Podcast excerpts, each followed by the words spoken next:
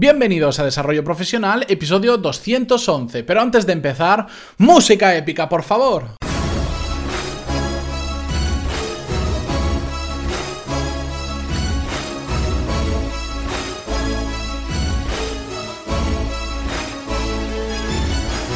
Muy buenos días a todos y bienvenidos a Desarrollo Profesional, el podcast donde hablamos sobre todas las técnicas, habilidades, estrategias y trucos necesarios para mejorar cada día en nuestro trabajo. Como buen jueves, encaramos la recta final de la semana con un nuevo episodio. He tenido que repetir esta entrada unas cuantas veces porque tengo tantas cosas que contaros que al final me lío y a pesar de tenerlos apuntados en el guion me las voy saltando, no sé por qué, porque tengo ganas de contaros cosas interesantes. En el episodio de hoy vamos por partes vamos a hablar sobre un problema que se da, una situación que se da muy habitualmente entre muchos de nosotros, que alguna vez a todos nos ha pasado en mayor o menor medida, sea una empresa grande, una empresa pequeña, en un proyecto en paralelo que tengamos o en otras situaciones de la vida, y vamos a ver cómo afrontar esta situación. Antes de todo, de empezar con el episodio de hoy, bueno, primero recordaros que en pantaloni.es tenéis todos los cursos de desarrollo profesional y negocios, como un MBA, pero mucho más práctico, mucho más accesible porque solo cuesta 15 euros al mes y ya hay casi 100 clases diferentes subidas a través de los diferentes cursos y todas las que van a ir habiendo cada semana porque sabéis que cada semana mínimo subimos tres clases nuevas y en ocasiones subo cursos enteros directamente como pasó la semana pasada con el curso de cómo marcarse objetivos y cumplirlos.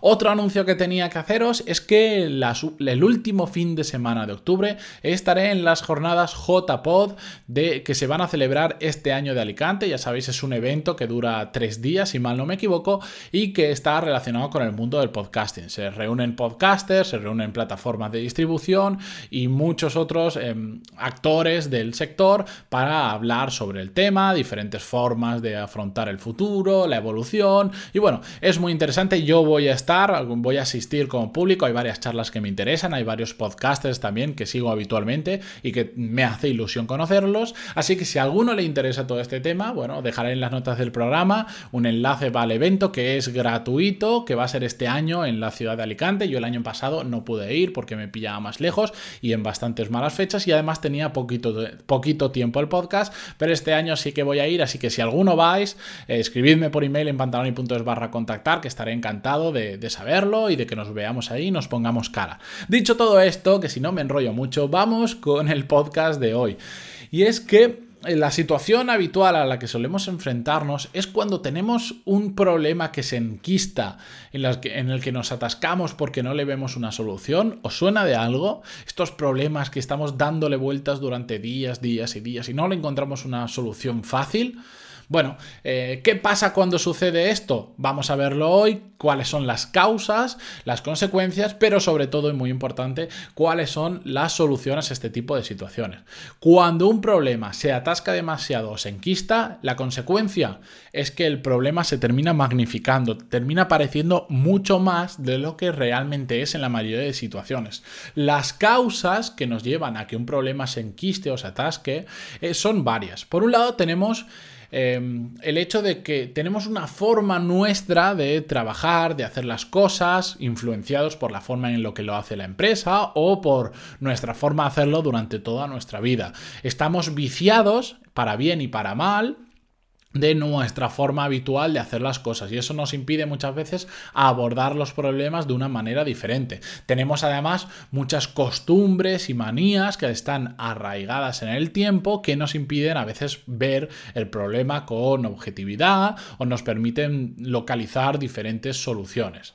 Y por otro lado, y este es muy importante y creo que es una de las mayores causas por las que muchos problemas se nos enquistan, es que estamos cegados por nuestro día a día. No somos capaces de separarnos del problema por la cantidad de cosas que tenemos todos los días. Surge un problema, pero a la vez tenemos 30 mm, microproblemas alrededor, 30 cosas que están rondando en nuestra cabeza y que nos impiden pues ver con claridad lo que realmente está sucediendo. La consecuencia de todo ello es que estamos muy limitados a encontrar eh, soluciones por nuestros condicionantes. Solo vemos alguna de las formas en las que podemos solucionar el problema, pero no las vemos todas. Y normalmente las formas que vemos de solucionar el problema son aquellas a las que ya hemos recurrido en un pasado y digamos que nuestra creatividad muere por el camino, por lo que os decía, pues tenemos costumbres, tenemos manías, tenemos, entre comillas, nuestra forma de hacer las cosas y por lo tanto vamos a tratar de resolver el problema únicamente mm, a través de cómo lo hemos hecho en anteriores ocasiones. Y esto nos está limitando o nos estamos nosotros autolimitando las posibles soluciones. En problemas que son muy repetitivos, que se dan a menudo, no pasa nada, tenemos ya la solución, la aplicamos y listo, pero cuando nos enfrentamos a problemas que no lo hemos hecho antes porque son más grandes o porque son radicalmente diferentes, es cuando viene el problema. Es cuando el problema trae el problema, efectivamente. La solución a todo esto bueno, lo principal es que tenemos que tomar perspectiva. Y yo sé que esto es muy, muy complicado. Yo lo he tratado de hacer muchas veces y es muy difícil, pero a la vez es súper útil. ¿Qué significa tomar perspectiva? Bueno, se trata de ver el problema desde fuera, desde otra visión completamente diferente, como si no fuéramos nosotros empleados de esa empresa, como si el problema no lo tuviéramos nosotros. Intentar, entre comillas, salirnos de nuestro cuerpo y verlo como, una, como un tercero. Os pongo un ejemplo, a mí esto lo he visto muy muy claro desde que llevo, ya sabéis, varios meses sin trabajar en la empresa en la que estaba antes. Ahora, cuando hablo con antiguos compañeros míos de trabajo y me cuentan problemas de los que hay, o yo simplemente recuerdo problemas de los que nos enfrentábamos, veo soluciones súper fáciles. Me parece evidente lo que cuando hay un problema, lo que está pasando o las situaciones que había, me parecían evidente cuál era la solución, pero he necesitado tiempo y desligarme mentalmente del día a día de esa empresa para ver las cosas de forma muy clara, porque yo estaba en ese momento cegado por el día a día de lo que pasaba en esa empresa, por los condicionantes que habían, de que, bueno, en, esa empresa se hacían las cosas de una forma determinada, pues porque habían dueños, habían jefes, entonces al final no, podíamos hacer exactamente lo que queríamos siempre, como es habitual, porque no era nuestra empresa y estábamos condicionados. Ahora, meses después, y ver las cosas desde fuera, te das cuenta de que muchos problemas que parecían muy graves no los eran y otros problemas que no parecían graves sí los eran. Esto me ha pasado con la empresa en la que trabajaba antes, pero también me ha pasado muchas veces con otros proyectos que he tenido. Para tomar perspectiva también nos podemos plantear, porque no siempre el tiempo nos ayuda, no podemos esperar estar tres meses fuera de una empresa para intentar solucionar los problemas de esa empresa, sino que lo que tenemos que hacer es intentar em, plantearnos ¿Cómo lo haría otra persona? Una persona que para nosotros sea una referencia, estos solucionadores de problemas de los que hemos hablado alguna vez, o que sea un experto en el sector. tendríamos que pensar, si por ejemplo Manolito es un experto en el sector o es un solucionador de problemas, ¿cómo lo haría Manolito? Si yo fuera él, ¿cómo lo haría exactamente? Es una persona que tiene que hacer muy bien las cosas y es una técnica que resulta súper útil. En el momento en que tú te planteas cómo, cómo resolvería esta persona esta situación, veréis que se os abre un abanico de posibilidades que hasta ahora no habíais contemplado. Tenéis que tener la mente muy abierta y tenéis que saber separaros del problema para poder hacer esto, pero resulta súper útil.